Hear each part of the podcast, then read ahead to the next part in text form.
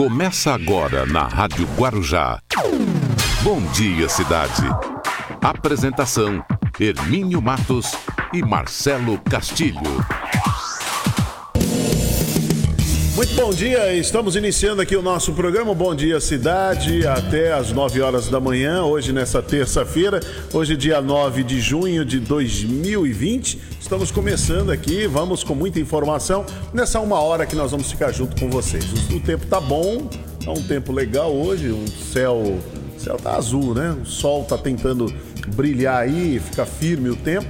Daqui a pouquinho o Marcelo Castilho vai falar da previsão do tempo de Bolsas e Estradas. Tem o professor Luiz Paulo trazendo Você Sabia e o Rubens Marcon Pense Nisso. Muita informação e você participando, você já nos acompanhando, já convido você a vocês entrarem na nossa página é Rádio Guarujá M1550, esse é o nosso endereço no Facebook, estamos ao vivo, afinal de contas é o rádio que virou TV, estamos ao vivo e também para você que baixa o aplicativo, é radioguarujam.com.br, entra no nosso site, baixa o aplicativo e você tem toda a programação da Rádio Guarujá nesse aplicativo. Para quem sintoniza os 1550 da Rádio Guarujá, esse é o prefixo de maior tradição, de maior audiência de toda a Baixada, credibilidade em toda a região. Há mais de 70 anos a Rádio Guarujá levando informação, entretenimento e prestação de serviço. Vamos lá, começando então, bom dia cidade. Vamos lá, Marcelo Castilho. Bom dia, Marcelo. Bom dia, Hermínio. Bom dia que nos acompanha aqui pela Rádio Guarujá. Bom dia para a cidade de Itapecerica da Serra, fundada em 3 de setembro de 1562. Quem nasce na cidade é Itapecericano, né? A cidade que faz aniversário no dia 8 de maio. O prefeito é Jorge Costa e a temperatura na cidade é de 18 graus. Bom dia, cidade de Praia Grande, que nesse momento tem 22 graus. Bom dia para Franco da Rocha, com 18 graus. Bom dia, cidade de São Vicente, que também tem 22 graus. Bom dia para Osasco, com 18. Bom dia, cidade de Cubatão, que nesse momento tem 21 graus. Bom dia para Caieiras, com 18 graus. Bom dia, cidade de Santos, que nesse momento tem 23 graus. Bom dia para Arujá, com 18 graus. E bom dia, cidade de Bertioga, que nesse momento tem 22 graus. Bom dia para Mogi das Cruzes, com 18 graus. E bom dia, Pérola do Atlântico, a cidade do Guarujá, que nesse momento nós estamos aqui na marca dos 23 graus. As principais manchetes do dia. Às 8 horas e 5, vamos com as principais manchetes do dia. Olha, é, projeto Dribla Covid-19 cria ambiente online de educação ambiental para o Brasil. Alexandre de Moraes manda governo Bolsonaro retomar a divulgação de dados totais da Covid-19. Baixada Santista registra 563 casos de Covid-19 em 24 horas e ultrapassa 12 mil confirmações. Governo e Prefeitura do Rio de Janeiro recorrem para voltar à flexibilização do comércio. Governador Dória anuncia a Baixada Santista receberá 35 novos respiradores do governo de São Paulo para o combate à Covid-19. TSE julga hoje a ação de cassação da chapa Bolsonaro e Mourão. Em São Vicente, inacreditável, impressionante. População forma fila em reabertura de shopping após dois meses. Isolamento em São Paulo surtiu efeito, segundo estudo. Vale do Ribeira chega a 648 casos confirmados de Covid-19. Região soma 24 óbitos. Roraima registra a melhor taxa de isolamento social. Prefeito de Cananéia testa positivo para a Covid-19. Lista de possíveis vacinas da OMS tem 133 estudos. Morre Alcides Mesquita, coordenador dos teatros municipais de Santos. Brasil tem 849 mortos em 24 horas, segundo o consórcio. Prefeitura inicia obras para diminuição de alagamentos na bacia do Catiapuã, em São Vicente. Exército negocia parceria com empresa de armas apoiada por Eduardo Bolsonaro. Às 8 horas e 7, estas são as principais manchetes do dia e o Bom Dia Cidade está começando. Bom Dia Cidade.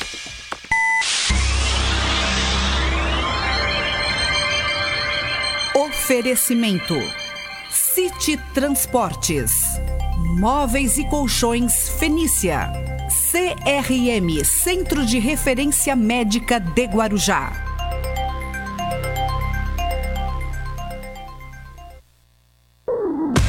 Estamos apresentando Bom Dia Cidade. Muito bem, vamos com Bom Dia Cidade até as, as 9 horas da manhã. Estamos pela nossa página no Facebook, Rádio Guarujá M1550. Esse, esse é o nosso endereço. Você entra lá, você deixa seu comentário, faz sua curtida, faz seu compartilhamento. E também para quem baixa o aplicativo, entra no site da rádio, aí você tem o aplicativo aí no seu celular e tem muita gente ainda que ouve pelo rádio, né? Continua ouvindo pelo rádio. Eu tenho encontrado bastante gente falando que ouve ainda no rádio. Rádio é, o rádio se torna. O, o rádio é um companheiro mesmo. O rádio é o grande companheiro. Tanto no carro, né? Fizeram agora o rádio com, com imagem, né? Que nós estamos com, estamos com imagem. Mas é assim, a imagem é para quando você está parado. Você tem que estar em algum local estático parado, né? É, o rádio é um veículo que é chamado de veículo quente, né? Acho que é isso. Comunicação é quente. Por quê? Porque você pode fazer depois confirma para mim, professor Luiz Paulo. Você pode fazer um monte de coisa, você pode fazer várias atividades ouvindo rádio. Isso você consegue fazer, né? Você consegue trabalhar, você consegue cozinhar, você... enfim, várias atividades você pode fazer ouvindo rádio. Agora a televisão não, a televisão ela é ali, você tem que estar tá parado, você tem que de, de dedicar tempo a ela. Você tem que parar o que você está fazendo porque não, não é só, é, a, a, televisão não é não é o áudio, não é o som, é imagem. Não adianta, não adianta, é imagem. Não tem jeito. A, a grande diferença, rapidinho antes de chamar o professor Luiz Paulo, a grande diferença, o que a Globo fez quando a Globo lançou em 1966 o Jornal Nacional, foi colocar, é, inclusive no livro do Boni, ele conta, ele conta isso, era integrando o Brasil com som e imagem. Porque como é que eram os outros telejornais? Era tudo só o locutor ali.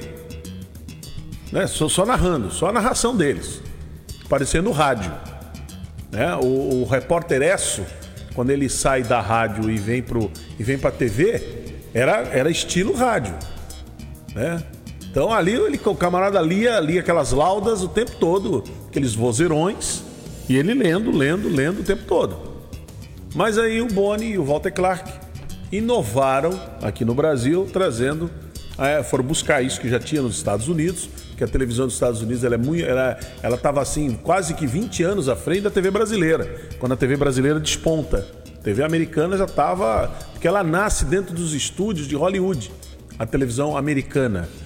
A TV brasileira ela nasce dentro do rádio.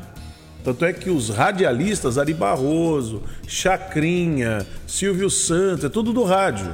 Rádio Nacional, no Rio de Janeiro, Rádio Marinque Veiga, também no Rio de Janeiro, e assim por diante. E outros radialistas, como o próprio Lima, é, o, Lima Duarte, que era produtor era, era, de rádio, de telenovelas, e, e as grandes, é, Tônia Carreiro, as, as grandes atrizes, que era de rádio novela. E o rádio e a TV nasce dentro do rádio. Então a linguagem da TV brasileira até hoje ainda é de rádio. Ainda é do rádio. Não, não, não tem. Tanto é que durante muitos anos, mas muitos anos, ficaram aí os, os grandes locutores aqueles vozeirões, estilo Cid Moreira, e todos tinham que copiar o Cid Moreira e o Sérgio Chapelin. Você pode ver, todas as emissoras sempre copiaram. Atualmente, a partir de, do ano 2000 para cá, mudou muita coisa. O William Bonner tem uma, uma bela voz, sem dúvida nenhuma, mas é uma raridade ali na Globo. Você pode ver que mudou. A Globo mudou completamente. O único que tem vozeirão na Globo é o William Bonner. Porque os outros apresentadores, César Tralli, tantos outros que tem lá, é, o próprio, aquele da, da Globo News, Marcelo, o Bonier, o Marcelo Cosme, mesmo na, na Globo, os apresentadores da Globo, Flávio Fachel, né? O André Trigueiro, que está apresentando agora o Jornal Nacional. Carlos Tramontina. O Tramontina tá, tá na Globo ainda? Ah, sim. Tá, tá Só que tá afastado por causa do, do, isolamento, né? Ele já ele tá na, na idade de risco, tá. então ele mas foi afastado. ele tá fazendo o programa dele, o Antena Paulista de é. casa. Então, mas é, nos anos 70 e 80, para apresentar Jornal Nacional, tinha que ser Ferreira Martins, tinha que ser o Carlos Henrique Correia, tinha que ser quem mais? O Eliakim Araújo, Eliakim Araújo, por exemplo. É, faleceu esse ano, inclusive, no começo desse ano. É. O Eliakim. Uh, você está falando, o, um dos prenúncios de mudança vai ser pegar um cara que não tem vozeirão, tem até uma voz meio esganiçada, né? Uh, e um jeito de falar muito, uh, muito estranho, mas enfim, bateu, deu certo durante muito tempo, que foi o Boris Casoy.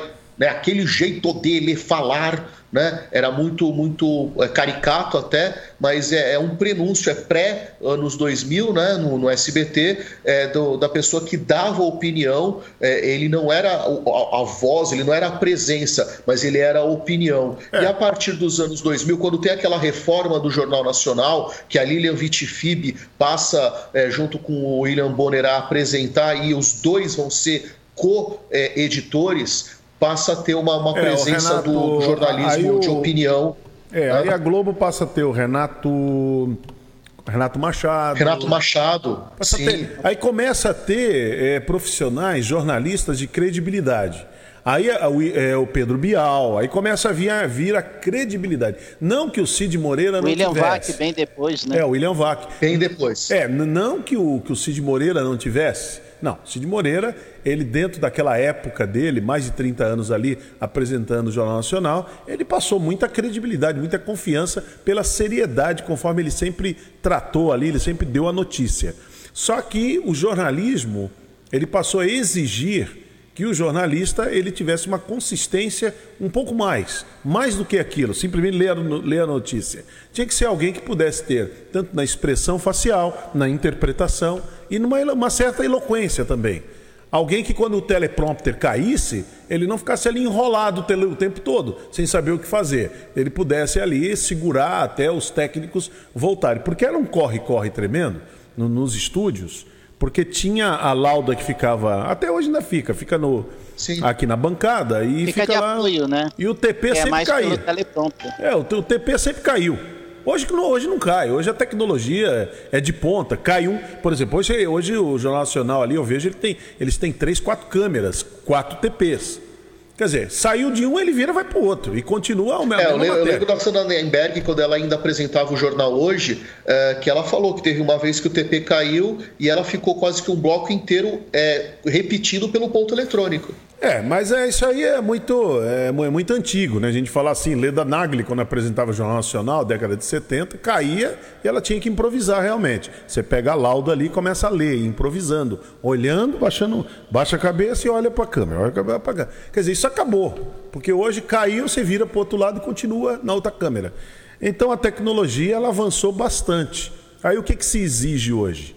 Ela exige que o profissional de comunicação ele seja mais eloquente, principalmente eloquente, mais que tenha uma. Ele, ele tem que ter conhecimento um pouco, um pouco geral, não precisa conhecer tudo, mas tem que ter um conhecimento geral. Você sabe que isso aconteceu no rádio também, né, Luiz Paulo? É, passou a ser muito comum a pessoa, além da formação de jornalista, né, ter uma formação é, adversa, muitas vezes em direito, outras vezes em engenharia. Você sabe que o radialista. É muito comum você encontrar essas duas formações em profissionais do, do rádio e da TV hoje. É, quando eu comecei no rádio, era muito difícil você ter um radialista, um apresentador, um locutor, que, que emitisse uma opinião. Ele lia uma notícia. Ele era locutor. Ele lia, pegava a notícia, Exato. pegava o texto uns com umas vozes, sem dúvida nenhuma, maravilhosas. Agora, tinha uns que tinham, assim, uma, uma inteligência acima da média. Tinha voz e inteligência acima da média. Eu cito alguns aqui. Pedro de Alcântara, da Rádio Bandeirantes, o Antônio Carvalho, que já faleceu.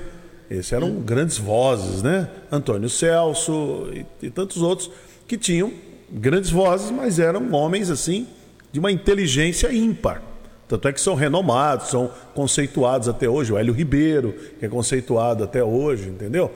E esses, por exemplo, o Jorge Elal, por exemplo, ele tem uma voz que é fantástica. Nossa. Ele tanto é que ele não pode ficar usando assim, porque ele vive, ele trabalha com a, com a voz, né? Então, mas quando o Jorge Elau apresentava programa de rádio, tanto na Rádio Globo como na Rádio Bandeirantes, era, era assim um é, era um estrondo, era um negócio maravilhoso, porque aquilo você te preenchia, porque te dava muito conhecimento.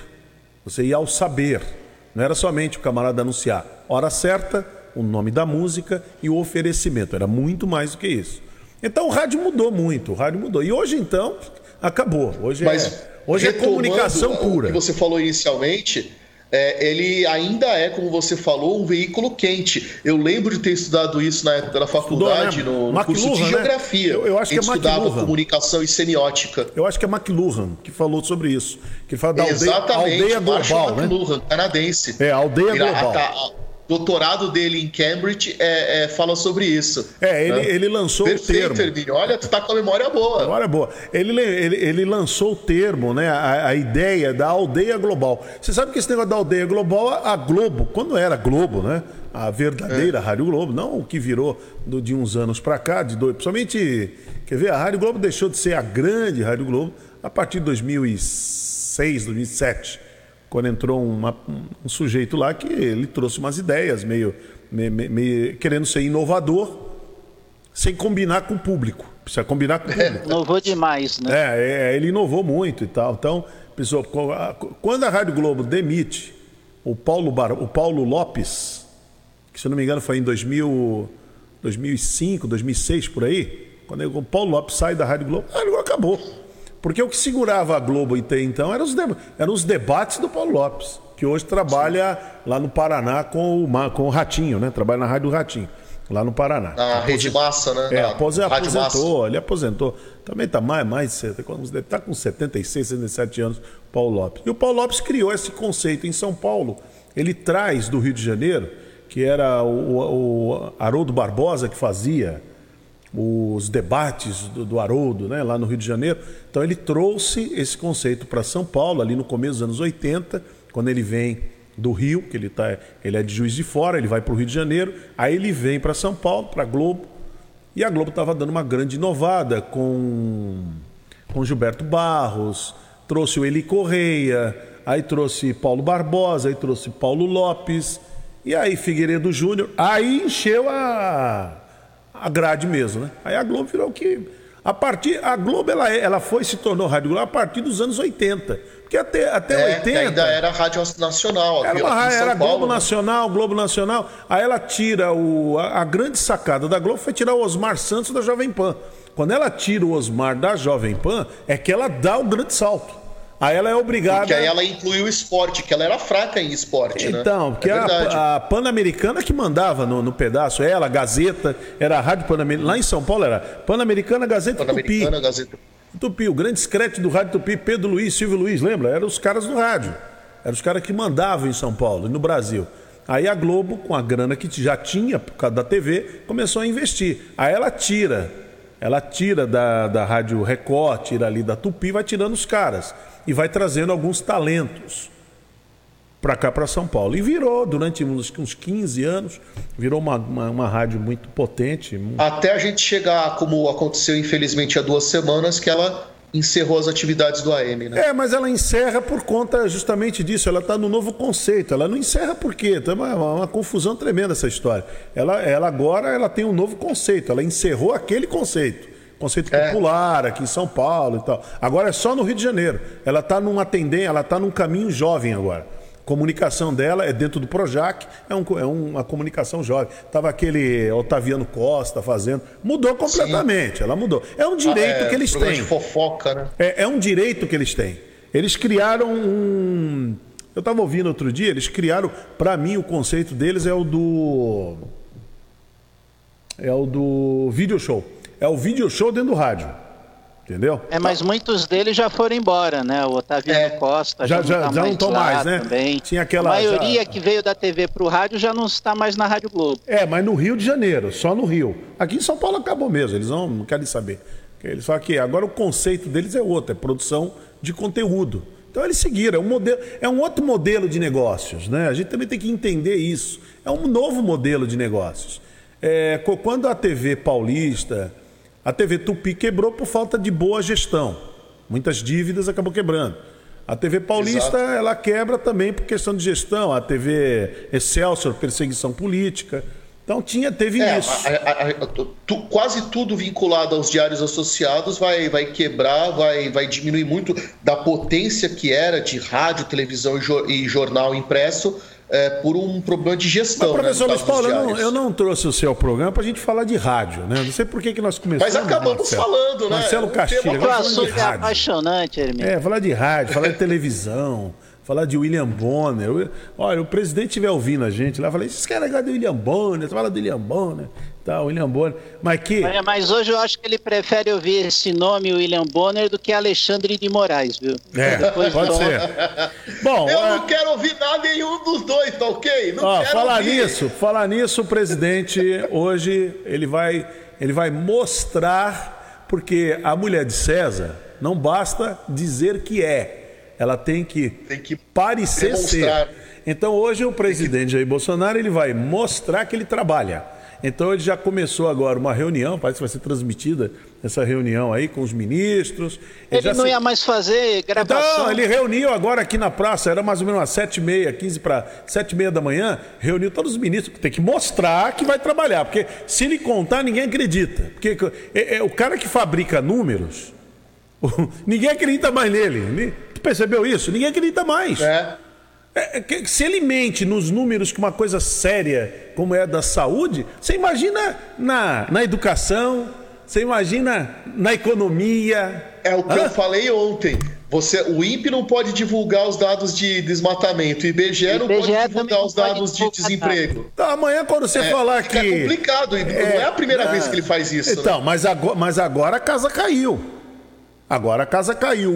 O mundo ficou feio no mundo, não ficou feio no Brasil. Ficou feio no mundo. Deve ter muito O investidor estrangeiro está de olho nisso. Aí. Deve ter. É porque é uma, é uma grande mentira. Então tudo é uma grande mentira. Quer dizer, quando Como foi... é que eu vou dar credibilidade ao Paulo Guedes, às medidas econômicas que porventura ele venha tomar, eu não posso confiar nesse, não dá nesses confiar. números, é verdade. Não dá para confiar. É verdade. Então o que, que ele vai fazer agora? Vai tentar dar uma corrida aí, então vai mostrar que, que eles são, que é um grande gestor, que é um grande estadista e que se reúne, estilo a, aquela moça lá da, da, da Nova Zelândia, sabe? Tem que mostrar aquilo ah, lá. Sim, a Jacinda Ardern. É, então tem que se comportar como uma Jacinda agora, sabe? Pegou muito mal, pegou muito mal. Entendeu? Será que Pegou... dá tempo de reconstruir essa imagem de novo? Ele vai ter que se esforçar bastante, vai ter que ter uma mídia training, vai ter que ter um bom, uma boa assessoria. Não, não pode ter o Weigarten lá, não pode ter aquele o Vai, Vai Trabe, esses malucos aí junto. Tem que ter uma coisa profissional. Ernesto Araújo. É, o Ernesto Araújo. Tem que ter um negócio bacana, bem. Ele pode, ele pode conseguir, se ele é o presidente, fazer um troço legalzinho e tal. Que nem hoje, eu estava vendo a live que ele fez de manhã, um, uma das apoiadoras ali mandou, ele falou presidente, arranca essa máscara, essa máscara não serve para nada, essa máscara é coisa do diabo. Ele falou para ela, ó, vamos parar com isso aí. Então, quer dizer, é, o presidente está numa situação complicada, complicadíssima, presidente. Porque ele tem que usar a máscara. Ele é o abismo que ele cavou com os próprios pés. Ele próprio cavou. Isso aí. Quer dizer, agora caiu, caiu no descrédito geral. Será que vai acabar os passeios dele no fim de semana nas padarias lá de Goiás, lá? Sei, ele pode até continuar, mas, mas caiu, ficou, ficou muito ruim para ele. vai exigir isso. É. Bom, mas o professor Luiz Paulo, você vai falar do que aqui no programa? Você tome todo o programa aqui, que, que você é o rei, é o rei disso. Eu. Você é o rei disso. Você, você é muito hábil nisso. Eu, eu, eu vou aqui e vou caindo na sua conversa, entendeu? Eu já ah, percebi. Tá. Eu abro o programa, te cumprimento, a gente vai conversando, é baixinho, não é assim? Se e ele deixar, vai, ali, vai a manhã inteira. E ele vai só. É quase um bom dia, professor Luiz Paulo, não é, é bom dia cidade. Não é, é bom dia cidade, é bom dia professor. E fica ali e tal. é, baixinho, bem lembrado. Ó, o baixinho lembrou aqui pra mim. E vai até as 10. Pois é, ainda tem o assunto do dia. Mas do que, que você vai Pô, falar hoje? Já que você está falando que a, a, a, mulher de César não basta ser honesta, tem que parecer honesta, né? Um ditado velho, esse, bem apropriado. Eu vou explicar mais um que também está bem apropriado, parece. O famoso para inglês ver. Para inglês ver. Então vamos lá. Aqui no Você Sabia. No Bom Dia Cidade, você sabia? Bom dia, Hermínio! Bom dia, Marcelo! Bom dia, cidade! Você sabia? Nesses tempos em que a gente precisa demonstrar muitas vezes algumas coisas, a gente não, alguns, né? Demonstrar que não são, mas precisam demonstrar, a gente fica com aquela pulguinha, falando aqui, o, o grilo falante aqui no ombro, falando: Isso é para inglês ver, isso aí é encenação. E aí a gente sabe que o termo para inglês ver é aquela coisa que você faz, mas não é efetiva. É só para alguém é, não encher sua paciência, mas aquilo não tem nenhuma efetividade. Bom, qual é a origem disso, afinal de contas? Os ingleses eles fizeram a Bill Aberdeen, a Lei Aberdeen, né, que proibia o tráfico negreiro, proibia navios de transportar negros escravizados de África para as Américas. Proibia.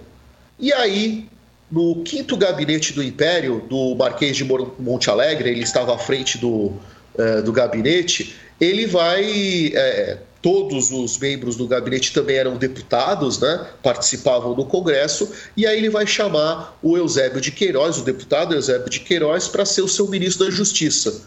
Ele, é, é, em contato com a ordem internacional, ele vai fazer uma lei, ele vai redigir uma lei, apresentar e aprovar essa lei junto ao Congresso do Império, que é a Lei Eusébio de Queiroz, que proibia o tráfico negreiro em todo o, o mar territorial brasileiro. E mais, nós tivemos é, um, um, desdobramento dessa lei a partir uh, de uma uh, outra lei que vai estabelecer que essa situação tem que ter um navio patrulha. Então eles vão obrigar a Marinha a destacar um um navio, não são 20, não é um por é, é, província, é um navio para ir desde o Amapá até o Rio Grande do Sul, fiscalizando as embarcações. Então, é claro, o navio emitiu o seu boletim dizendo onde estava aproximadamente, e os, os, navios negreiros faziam a distribuição em qualquer outro ponto do litoral, menos ali na região onde estava a patrulha. Então, essa patrulha, daí é que começou a história do para inglês ver. Ah, eu só estou falando. Por que, que existe essa patrulha se ela nunca pega nada? Ah, mas está na lei tem que ter. A que lei é essa? A lei Eusébio de Queiroz. É isso. A lei aí foi feita por causa dos ingleses. E então isso aí é só para inglês ver. Vamos lembrar que o Brasil, durante muitos anos, durante quase todo o período do Império, o grande parceiro comercial e estratégico é, é, no cenário internacional vai ser a Inglaterra. O grande fiador do Império Brasileiro vai ser a Inglaterra. Então, quando a gente fazia alguma coisa ao começo do, do Segundo Império, é, a Lei Eusébio de Queiroz foi lapidar para isso, sempre era para inglês ver. É a curiosidade que move o mundo. Muito bem, está aí professor Luiz Paulo trazendo a curiosidade. Obrigado, professor. Muito boa explicação. Amanhã o professor volta aqui no Você Sabia. Bom? Até mais, até amanhã. É daqui a pouco. E é, daqui a pouquinho, às nove, a gente está juntos mais uma vez no assunto do dia. E vamos tentar entender, professor, o, o que que passa na cabeça do, dos seus conterrâneos, que eu não consegui entender. Seus conterrâneos. É, são eles mesmos, estou falando. Eles. Não são os ETs, os incas venusianos. Não, são os seus conterrâneos. Lá, os calungas. Não, não, não peraí. Da, da minha mãe. Minha mãe é vicentina. Eu sou nascido em Santos. Ô, Minha Marcelo, mãe é nascida em São Vicente. É... Tem que explicar. Eu sabia que você tinha nascido lá, hein, Luiz Paulo? Não, eu tenho uma história muito de muito carinho com São Vicente. Tá, não precisa sou... contar agora, não. É, peraí, precisa contar. Tá bom, tá bom, já sabe. Peraí. Vamos, vamos focar não, não, aqui. Não, eu sou até hoje a pessoa mais jovem a participar de um Instituto Histórico e Geográfico. Pronto, eu fui membro do, do, Instituto Histórico e Geográfico de São Vicente com 16 anos. Pronto, acabou o programa. Agora acabou o programa. Vai. Então eu tenho um carinho muito grande pela história e pela. Que é a Maria Ângela Duarte? Tá, tá, tá, agora aí. Como é que é o negócio? Mas não sou vicentino. Ninguém na Câmara de São Vicente me deu o é título é de vicentino. Oficialmente eu sou santista. É, imagina, não é fácil, não. Coisa tá feia aqui, hein? Mas vamos lá, ô, Luiz Paulo, vamos tentar entender no assunto do dia o que acontece com o povo de São Vicente. Em plena pandemia, tendo que tomar cuidado, o pessoal abriu um shopping, as imagens aqui, mandei até imagem agora pro Alif, eles são imagens assim, chocantes. Quer dizer, não é chocante, não choca nada, é que causa espanto, né? Causa um espanto. Espanto, é. Espanto. Um no cangote do Tinha outro. uma semana falta- antes, quando o prefeito começou a abrir gradualmente o comércio, aquela pracinha, a- a- se eu não me engano é 22 de janeiro, né? Se eu não me engano, não tenho Isso, a certeza. Praça da Biquíni. É, Do lado da Biquíni. tava aquela fila, aquela marquise, tava cheio de gente, um colado no outro, formando filas nas lojas para entrar. Ah, não, você está confundindo com a Praça Coronel Lopes. Que é a Praça Isso, do isso, Correio, em isso. frente ao Isso. Clube Tumiaru Bom. e ao a ETEC lá de São Vicente. A Não, pouco- foi é, antes, é naquela pracinha das Casas Bahia, tem um monte de comércios pequenos Então- por ali também. Ah, não, ali é a Praça Barão do Rio Branco, é, é um largo, Isso, na verdade. É. Ó, Viu sobre, como eu conheço São Vicente? é, sobre isso, a nossa ouvinte Lúcia, ela está dizendo assim, ó, o mais incrível é, nessa situação de crise é ver é, esta corrida sem noção aqui em São Vicente, como se estivesse todo mundo com dinheiro para gastar, não pensando na realidade futura. É, é, não, olha, Lúcia, você, eu ia tocar, eu vou tocar nesse assunto depois, tocar nesse assunto depois. Daqui a pouco a gente conversa sobre, sobre esse, sobre esse tema aí. Tá bom, Luiz Paulo? Daqui a pouco voltamos aí. Até daqui a pouco, um abraço. Bom, 8h34 aqui no Bom Dia Cidade. Olha, e nessa manhã, a área externa do Hospital Santo Amaro, aqui no Guarujá, receberá a ação de desinfecção por 44 militares do 1 Batalhão de Defesa Química, Biológica, e Radiológica e Nuclear é, do, do 1 Batalhão localizado no estado do Rio de Janeiro. A ação faz parte da Operação Covid-19 do Ministério da Defesa, que tem por objetivo reforçar as medidas de prevenção ao proporcionar desinfecção de ambiente hospitalar, uma vez que o, Hospital Santo Amaro ele recebe pacientes com diagnóstico da Covid-19. Então, segundo o porta-voz da, da Força Componente dos Andradas, da, é, da Força dos Andradas, né, do, aqui do Forte dos Andradas, o Major Iramar, a ação é conjunta. O Instituto das Forças Armadas é de cooperar com as autoridades de saúde da Baixada Santista no combate à pandemia. Muito bem, então essa é uma ação muito bem-vinda aqui na, na nossa cidade. Bom, 8h36, já voltamos. Bom dia, cidade.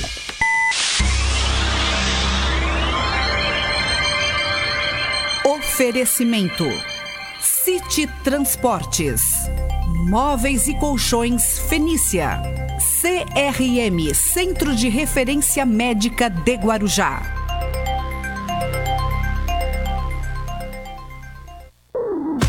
Estamos apresentando Bom Dia Cidade.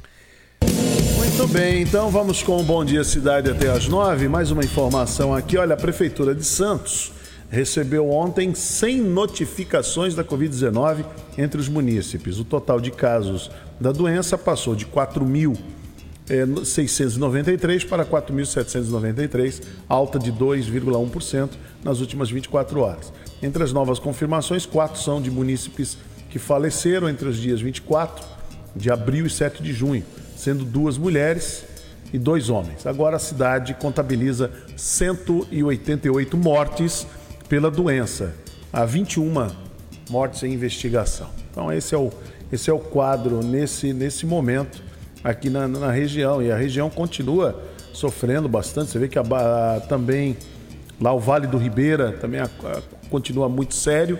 Vale do Ribeira chega a 648 casos confirmados da Covid-19. A região soma 24 óbitos. Ao todo, cidades da região ainda monitoram 201 casos suspeitos do novo coronavírus. Essa é a situação aqui na região da Baixada e também lá no Vale do Ribeira. Bom, trazer o Rubens Marcon. Vamos lá, pense nisso com o Rubens Marcon. No Bom Dia Cidade, pense nisso com Rubens Marcon. Bom dia, Emílio. Um bom dia, Marcelo. Eu tenho falado dos medos que assolam, não, que apavoram a humanidade. Comentei já sobre o medo da crítica, o medo da pobreza, e hoje eu quero falar sobre o medo de perder um amor. Isso está muito relacionado aos feminicídios que a gente tem visto por aí. Às vezes nem chega a ser um amor, é o domínio daquela pessoa, é sentir que você tem poder sobre aquelas pessoas. O, o medo do, de perda de um grande amor vem da desconfiança, e, e essa desconfiança gera aí os ciúmes e tudo mais. É um dos medos que assolam muitas das pessoas durante um período de idade, né? Mas a gente vê um medo da perda de um amor quando há um, um, um dentro de uma família perde um, um, ente tão querido, né? Então aí você vê que até uma descompensação familiar acontece. Vamos pensar muito bem sobre isso, sobre os medos que assolam a humanidade. Pense nisso, sorria e me dê aquele bom dia. Muito bem, está aí Rubens Marcon. Pense nisso, nosso life coach. E o Rubens Marcon volta amanhã aqui no nosso programa. Bom, 8h41 e a Baixada Santista receberá 35 novos respiradores do governo do estado de São Paulo. O anúncio foi feito pelo governador João Dória né, no dia de ontem. Os equipamentos permitirão a abertura de novos leitos de unidade de terapia intensiva em serviços de saúde do Sistema é, Único de Saúde, né, do SUS, com foco na assistência aos pacientes Covid-19. Segundo o governo estadual, a entrega será feita ainda nesta semana. Os 35 respiradores serão enviados para hospitais estaduais e municipais localizados aqui na nossa região. É, Hospital Guilherme Álvaro, Maternidade Municipal de Peruíbe. Então, Guilherme Álvaro são seis, lá em Peruíbe, seis. Hospital Regional de Itanhaém, quatro. Instituto de Infectologia Emílio Ribas, dois. Aqui no Guarujá, sete Aqui vão receber sete respiradores. E o Hospital Dr. Olavo Ornô de Moura, em São Vicente, vão receber 12. Olha só, hein? São Vicente bem contemplado aí com 12 aparelhos, né? Muito bom. Muito bom, porque a pessoa que passa pelo problema, paciente precisa, né? Do respirador. Então não tem jeito, não. Então, uma boa medida aí do governo do estado de São Paulo. Vamos à previsão do tempo? Previsão do tempo. Previsão do tempo para hoje: tempo com sol, com algumas nuvens, chove rápido durante o dia e a noite, segundo o Instituto Climatempo. A previsão de chuva hoje, chances de 60%, ventos atingindo 11 km por hora, a umidade mínima de 78% e máxima de 91%. Temperatura na Baixada Santista, mínima de 19 e máxima de 27 graus. Motorista que neste momento utiliza o sistema de travessia de balsas, a Terça informa. Santo Guarujá, operando com seis embarcações, com tempo estimado de 10 minutos. Guarujá, Bertioga, operando com uma embarcação, com tempo estimado de 30 minutos. Do litoral norte, entre São Sebastião e Ilha Bela, duas embarcações com tempo estimado de 30 minutos. Terminal de passageiros entre Vicente de Carvalho a Santos, operando com três lanchas com tempo estimado de 12 minutos. A informação é da Terça. E o motorista que segue pelas estradas na região, tráfego segue normal em todas as rodovias do sistema Anchieta Imigrantes. O tempo está encoberto, porém com boa visibilidade para o motorista. O sistema ele opera no esquema 5x5, descida ao litoral pelas pistas sul e a subida capital pelas pistas norte, tanto pela Anchieta quanto pela Imigrantes. A informação é da concessionária Ecovias. Lembrando sempre, o motorista que precisa seguir para a capital, a Prefeitura de São Paulo informa que o rodízio de veículos já está implantado. Portanto, veículos com placas finais 3 e 4 não podem circular no centro expandido de São Paulo até as 10 da manhã. Hermínio. Muito bem, obrigado Marcelo Castilho trazendo a informação, 8h44 agora. O, aqui no Guarujá, o setor da cultura aqui não para. E a Beatriz Damasceno, ela entrevistou o secretário de Cultura de Guarujá, o Marcelo Nicolau. Vamos acompanhar essa matéria. A secretaria continuou trabalhando e continua trabalhando muito para levar a cultura perto de todos. É, essa pandemia até fez com que nós nos reinventássemos. Então criamos um site e nesse site tem todas as ações que a Secretaria de Cultura tem desenvolvido, mas também tem aulas, tutoriais do artesanato, tutoriais de, de música como flauta, percussão, canto, aulas de dança, aulas de canto, aulas de artesanato e vídeos institucionais também, de todas as lives que têm acontecido. Já para esse mês ainda de junho, faremos um festejo junino online. O que, que é isso? Temos que, tivemos que nos reinventar, então vamos mostrar comidas típicas de restaurantes das cidades que vão vender essas comidas típicas também forrozeiros com o Rodrigão da Parada, que todo mundo deve conhecer, que é um grande forrozeiro da cidade, que vai fazer aí, vai trazer os forrozeiros para cá, músicas temáticas e a história de cada santo contada pelos atores locais. Também para as crianças tem os contadores de história que faremos. No aniversário da cidade, que acontece dia 30 de junho, nessa semana terá grandes lives e uma live só com DJs, junto com a Orquestra Sinfônica do município, junto com cantores locais. Lá na Fortaleza da Barra será gravada essa live para entretenimento de todos, em comemoração também ao aniversário da cidade. Toda essa programação produzida pela equipe da Secretaria de Cultura? Sempre, por toda a equipe da Secretaria de Cultura, com apoio de outras secretarias, né? A gente tem o apoio da Secretaria de Governo, o apoio da Secretaria de Segurança, que sempre nos apoia em tudo. Nós temos alguns outros equipamentos, que é o Ferreira Sampaio e também a usina cultural, além do teatro. Nesses equipamentos, tivemos que também nos reinventar, então os professores estão fazendo aulas online. É muito bonitinho ver as crianças, os alunos com as flautas mostrando, né, é, aprendendo de casa, sem risco algum. A secretaria tem gravado vários clipes, tem ajudado também músicos locais e está lançando, viu, Bia? Falar aqui em primeira mão, está no nosso jurídico um edital a favor dos artistas locais. Um edital de incentivo nessa época de pandemia. Então, assim, os artistas locais poderão apresentar é, é, projetos. Esses projetos serão feitos sempre de forma virtual. Por exemplo, um monólogo de um ator ou uma oficina de um ator ou mesmo de canto ou qualquer outro artista da cidade e ele receberá por isso para ajudar ele a passar por essa época de pandemia aí tão difícil. Qual é o site, Marcelo? www.vivacult.com.br Muito bem, então está aí a atuação né, do, do secretário de Cultura aqui da cidade de Guarujá, o Marcelo Nicolau, falando dessas ações. Muito bem. Agora, oi, diga lá, Marcelo. Eu tenho uma notícia aqui. Hoje, às 14 horas, a área externa do Hospital Santa Amaro vai receber a ação de desinfecção por 44 militares do 1 Batalhão de Defesa Química, Biológica, Radiológica e Nuclear, que é localizado no estado do Rio de Janeiro. A ação, que faz parte da Operação Covid-19 do Ministério da Defesa, visa reforçar as medidas de prevenção ao proporcionar a desinfecção do ambiente hospitalar uma vez que o Hospital Santa Amaro recebe pacientes com diagnósticos de Covid-19. Muito bem.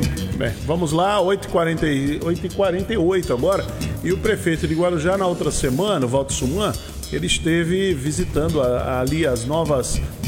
é, são tendas, mas são cabines que são utilizadas para atender aqueles que estão com sintomas da Covid-19. Vamos acompanhar.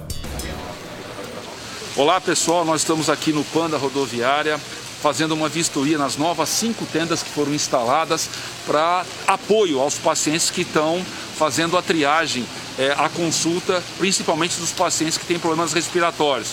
Tendas como coleta de exames do suave nasal, orofaríngeo, a soroterapia, aqui mais uma, uma tenda de soroterapia, aqui oxigenoterapia, um apoio importante a pacientes que são atendidos e aqui mais uma de oxigenoterapia, ou seja, duas de oxigenoterapia, duas de soroterapia e uma de coleta de exames. Esse, essas tendas compõem o complexo de triagem que é feito pela carreta, onde são atendidos os pacientes que são previamente atendidos por uma equipe de enfermagem e também ah, o, o, a estação de higienização e de lavagem de mãos. Então esse complexo visa é, destacar os pacientes, ou seja, separar os pacientes com sintomas respiratórios. E nós estamos aqui hoje um dia chuvoso, o tempo começa a esfriar, os quadros respiratórios começam a ampliar cada vez mais. E em meio a isso tudo, o nosso enfrentamento na prevenção, no diagnóstico e no tratamento do coronavírus. Até o momento, durante quase 90 dias, foram atendidos cerca de 14 mil pacientes nesses complexos de triagem, instalados tanto no PAN da rodoviária como na UPA de Vicente de Carvalho.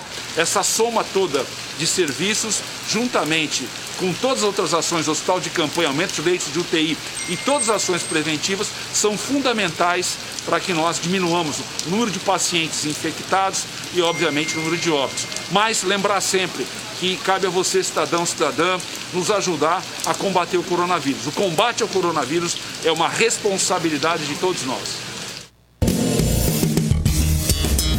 Muito bem, está aí o prefeito Walter Suman, então mostrando aí os equipamentos que está sendo feito para que seja feito o combate aí do, do coronavírus. Bom, rápido intervalo essa janela comercial, já voltamos? Já voltamos aqui no Bom Dia Cidade. Bom Dia Cidade.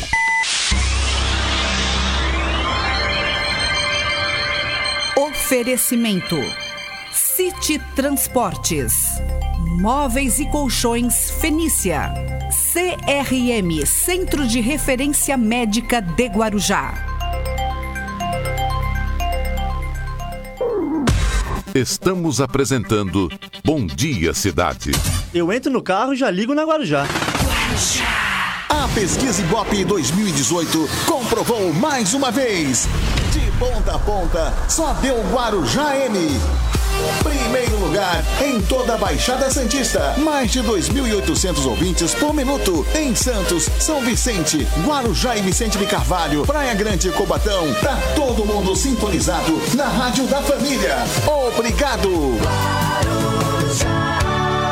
Restaurante Dom Comilão. Restaurante com comida caseira de verdade. Cardápio variado para que você tenha uma dieta equilibrada, saborosa e saudável. Almoço a partir das 11 horas, com diversas opções de sucos naturais. Aproveite também uma suculenta feijoada aos sábados. Faça já o seu pedido. Disque Marmitex 3062-1998 ou no WhatsApp 99671 1841. Restaurante Dom Comilão, no Guarujá, em frente ao Hospital Dom Domênico. Em breve, inauguração da pizzaria. Siga nas redes sociais, arroba Dom Comilão. Estamos apresentando Bom Dia Cidade.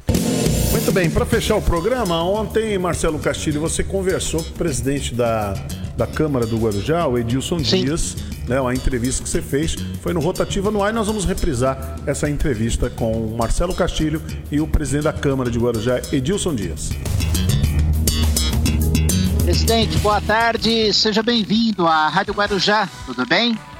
Tudo bem, boa tarde, Marcelo Castilho, boa tarde a todos os ouvintes da Rádio Guarujá. É um prazer estar conversando com vocês neste momento.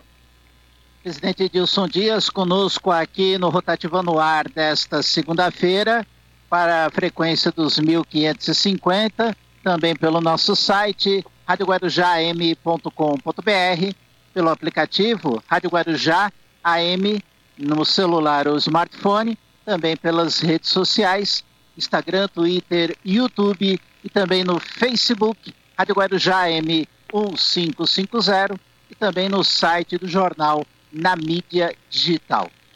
Presidente, o prefeito Walter Suman se reunindo aí com representantes do comércio da cidade, preparando a retomada gradual do comércio na cidade. Existe aí uma previsão a partir do dia 15 de junho. Como é que o presidente vê toda essa situação? O Estado ainda classificando a região como zona vermelha, né, bandeira vermelha, inclusive Guarujá, e os prefeitos brigando pela retomada do comércio de forma gradual. Como é que o presidente vê essa questão? Olha, foi um retrocesso, né, ter é, mantido aí a classificação como zona vermelha aqui na cidade de Guarujá. Havia uma expectativa né, de que nós fôssemos classificados como zona laranja. Isso permitiria uma maior flexibilização de algumas atividades E a gente acompanha é, com muita angústia né, todo esse processo, porque ao mesmo tempo em que nós sabemos e temos a consciência de que o isolamento é fundamental para a preservação das vidas, né? O isolamento, é, quanto maior é, for o seu, o seu grau, mais rapidamente a gente sai é, da quarentena, a gente pode flexibilizar a abertura dos comércios e de todas as atividades, mas o que a gente percebe, né, com muita angústia, como eu já disse anteriormente, que a gente percebe é que os governos municipais e os governos estaduais eles estão indo na mão da história, né? Estão cumprindo com os seus papéis, estão organizando é, o isolamento, né? O governo municipal, na minha opinião, tem adotado as medidas corretas na questão do isolamento, que é o que cabe aos municípios, né? Planejar o isolamento e cuidar da área da saúde, cuidar do atendimento às vítimas do Covid. Mas os municípios, assim como os estados, não têm é, a total responsabilidade por combater essa pandemia. Né, se por um lado o município tem que organizar é, o atendimento aos munícipes e organizar o isolamento, por outro lado, é, todos nós, né, eu digo cidadãos, empresários, né, tanto pessoas físicas como jurídicas, precisam de um, de um suporte, precisam de um incentivo para permanecerem com seus comércios fechados e os cidadãos permanecerem nas suas casas. E se esse incentivo não chega, o cidadão é, tem a necessidade de ir para a rua para tentar é, exercer alguma atividade, para ganhar o pão, levar comida para casa. O empresário fica angustiado porque já vivenciava um período de crise econômica antes da pandemia, dessa crise agravada substancialmente agora, então ele vê o seu comércio fechado, os seus funcionários com os contratos suspensos ou é, é, tendo que demiti-los, as contas chegando aí todos os meses e ele sem faturamento é, para bancar essas despesas.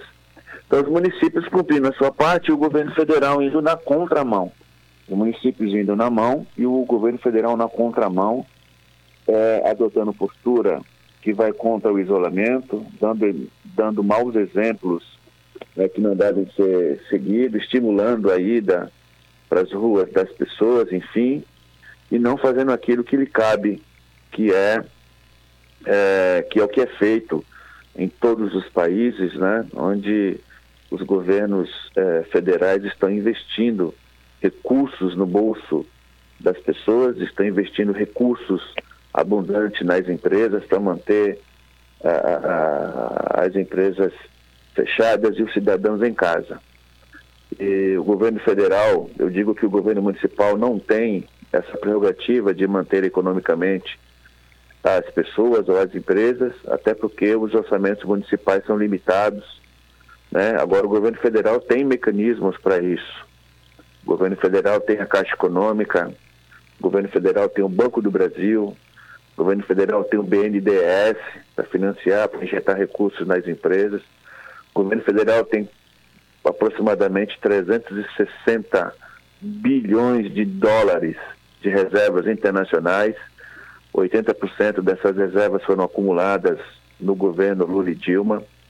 O governo federal tem a Casa da Moeda para imprimir dinheiro mesmo que isso gere um pouco de inflação num período de baixo consumo como esse, não teria nenhum problema. O governo federal poderia imprimir dinheiro para injetar dinheiro na economia, poderia inclusive usar os depósitos, os trilhões de reais de depósitos compulsórios dos bancos que estão depositados no Banco Central, ou seja, o governo federal tem diversas maneiras, diversas formas de injetar recursos na economia. Nós lembramos é, para você ter uma ideia, esse auxílio emergencial foi um parto para sair. Né? O governo federal propôs, hoje ele é, propaga né, que está dando 600 reais às famílias, enfim, mas na verdade o governo federal mandou um projeto para a Câmara dos Deputados é, no valor de 200 reais para as famílias. A Câmara dos Deputados, partidos de esquerda, é, que fizeram um lobby junto ao presidente da Câmara e conseguiram